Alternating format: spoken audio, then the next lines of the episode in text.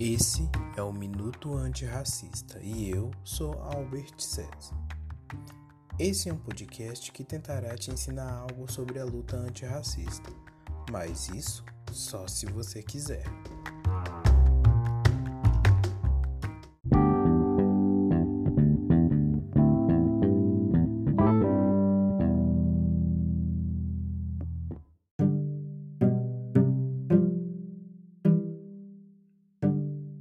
Esse não é um podcast de história, mas historicamente esse assunto é muito pertinente ao programa.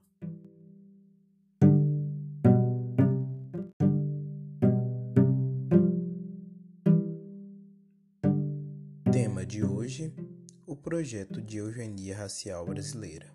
No último episódio, falei sobre o projeto de eugenia e a falsa sensação de democracia racial no Brasil e decidi explicar um pouco sobre. Eugenia é um termo que vem do grego e significa bem-nascido. O termo foi criado em 1883 por Francis Galton. A ideia é que a teoria da seleção natural, criada por seu primo Charles Darwin, também se aplicava à raça humana.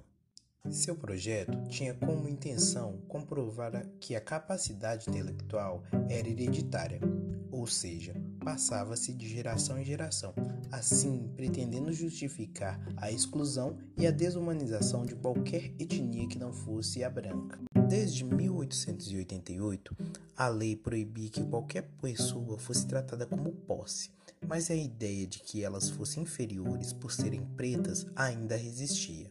No final do século XIX, o Brasil tinha cerca de 17 milhões de habitantes.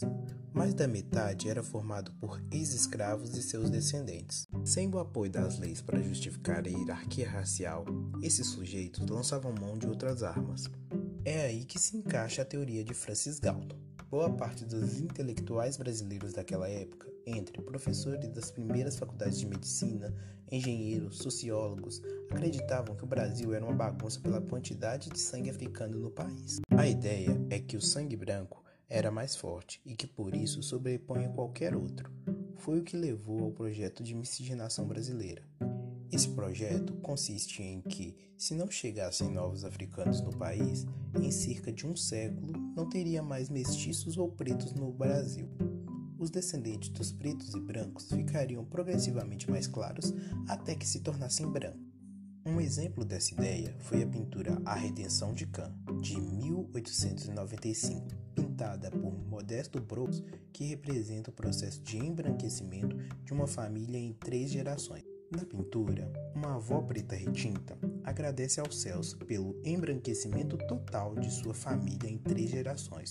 Um neto branco descendente de uma filha, abre aspas, parda, fecha aspas, com um homem branco. Mal sabiam eles que um século depois, pretos e pardos seriam a maior parte da população. Quando nós, pretos, falamos que esse Estado tem uma política genocida que pretende nos exterminar, não estamos falando bobagens ou loucuras. Temos provas históricas de que, de tempos em tempos, novos métodos são adotados para este fim.